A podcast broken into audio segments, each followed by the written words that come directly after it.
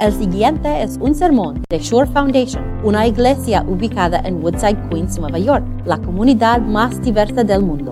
Para obtener más información y más contenido de audio, visite ashore-foundation.org.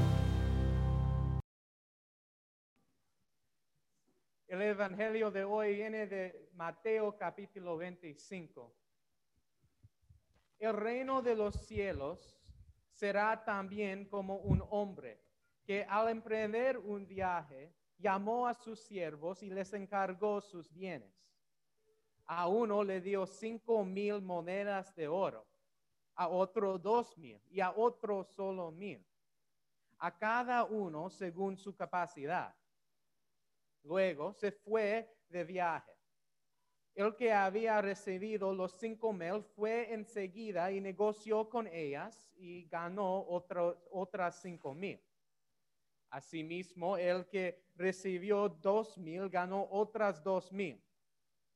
Pero el que había recibido mil fue, cavó un hoyo en la tierra y escondió el dinero de su señor. Después de mucho tiempo, volvió el Señor de aquellos siervos y arregló cuentas con ellos. El que había recibido las cinco mil monedas llegó con las otras cinco mil. Señor, dijo, usted me encargó cinco mil monedas. Mire, he ganado otras cinco mil.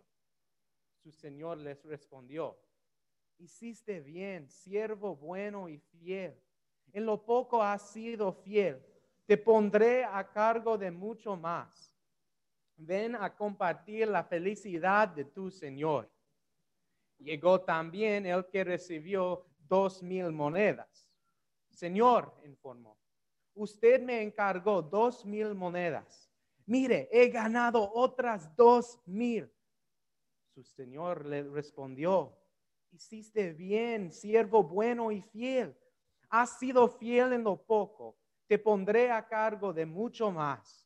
Ven a compartir la felicidad de tu Señor. Después llegó el que había recibido solo mil monedas. Señor, explicó, yo sabía que usted es un hombre duro, que cosecha donde no ha sembrado y recoge donde no has esparcido. Así que tuve miedo y fue y escondí su dinero en la tierra. Mire, aquí tiene lo que es suyo. Pero su señor le contestó, siervo malo y perezoso. Así que sabías que cosecho donde no es sembrado y recojo donde no es esparcido. Pues debías haber depositado mi dinero en el banco para que a mi regreso lo hubiera recibido con intereses. Quítenle las mil monedas y den, dénselas al que tiene diez mil, porque a todo el que tiene se le dará más y tendrá una abundancia. Al que no tiene se le quitará hasta lo que tiene. Y a ese siervo inútil échenlo afuera a la oscuridad, donde habrá llanto y rechinar de dientes. Esa es la palabra de Dios. Puede sentarse.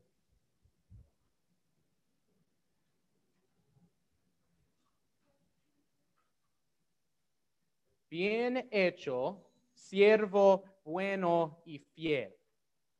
Qué cosa increíble para oír el, Señor a, decir a sus siervos. Y, es, es hermoso porque escuchamos esta frase en, una parábola sobre, sobre la último día. Entonces el Señor Jesús dice a los dos sirvientes fieles, los, los creentes, bien hecho. Y, y, es, es el opuesto que el Señor dice a el tercer siervo él, dice al tercer siervo que él es perezoso y, malo y malvado. Entonces, esta parábola sobre la última día, el último día, es sobre el cielo y el infierno. Solo hay dos respuestas que el Señor dice. Entonces, como creyentes, nosotros sabemos que algún día, por nuestra fe en Jesucristo, Cristo va a invitarnos a- a- al cielo por nuestra fe. Pero cuando pensamos en, en el último día, el día de juicio, y pensamos en la idea que toda nuestra vida de servicio está ante de Dios, es una idea, ah, ah, tiene un poco de miedo, porque nosotros sabemos que, que no somos siervos fieles siempre. Entonces, nosotros dudamos que Dios puede decir a nosotros, bien hecho. Y, y creo que nosotros dudamos eso porque po- nosotros podemos ver a nuestras vidas de servicio a Dios y ver que nosotros no siempre somos fieles. Y, y podemos ver en, en la parábola hoy que los dos siervos fieles, y, y nosotros podemos ver a nuestra vida de servicio, y, parece muy diferente.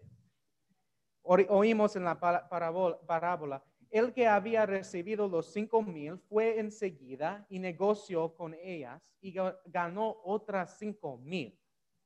Asimismo, el que recibió dos mil ganó otras dos mil. Esos dos siervos no pierden tiempo y ellos quieren trabajar por su Señor.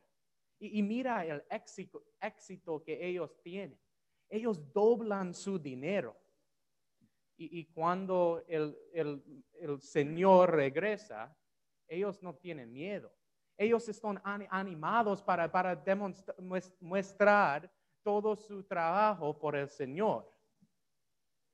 Pero eso parece muy diferente de, nuestro, que de nuestras ah, vidas de servicio.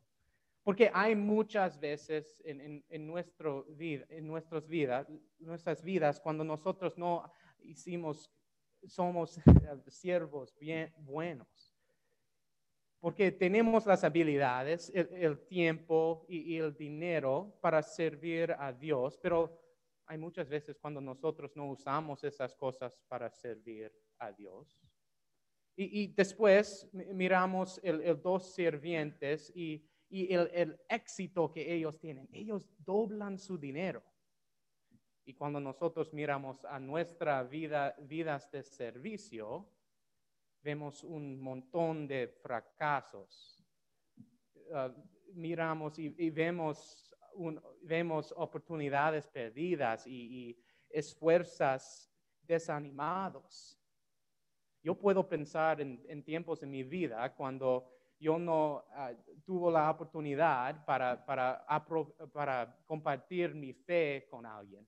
Y, y me he quedado en silencio por, por el temor que, que el- el otra persona va a decir. Entonces, cuando pensamos en el día de juicio, el último día, y, y- y estamos pensando de toda, pensando en toda nuestra vida de servicio, está ante de Dios y Él va a buscar a nosotros. ¿Cómo podemos ser tan emocionados y animados como los dos siervos buenos?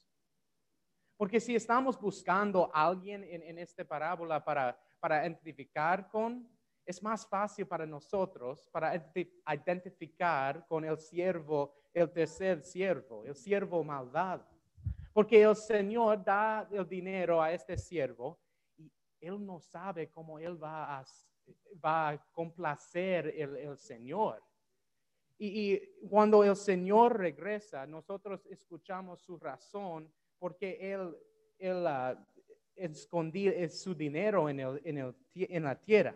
Señor, explicó, yo sabía que usted es un hombre duro, que cosecha donde no ha sembrado y recoge donde no ha esparcido. Así que tuve miedo y fui y escondí su dinero en la tierra. Él tiene miedo del Señor. Su, su reacción es muy de, a la regresa del Señor, es muy diferente que los primeros dos siervos. Porque el tercer siervo realizaron, realizó que él no puede complacer el Señor. Él, él miró al Señor a un hombre diferente que los primeros dos siervos. Y creo que a veces eso puede pasar en nuestras mentes. Porque si, si, si vimos, vemos que, que nosotros tiene ese problema, nosotros necesitamos trabajar o servir al Señor completamente fiel. Y cuando nosotros buscamos la solución de ese problema en nosotros mismos, realizamos que nunca podemos hacerlo. Y, lo más que nosotros busca, busca la solución de ese problema en nosotros mismos, lo más que estamos cambiando a Dios, a un Señor, a un Señor duro y, duro y un Señor duro.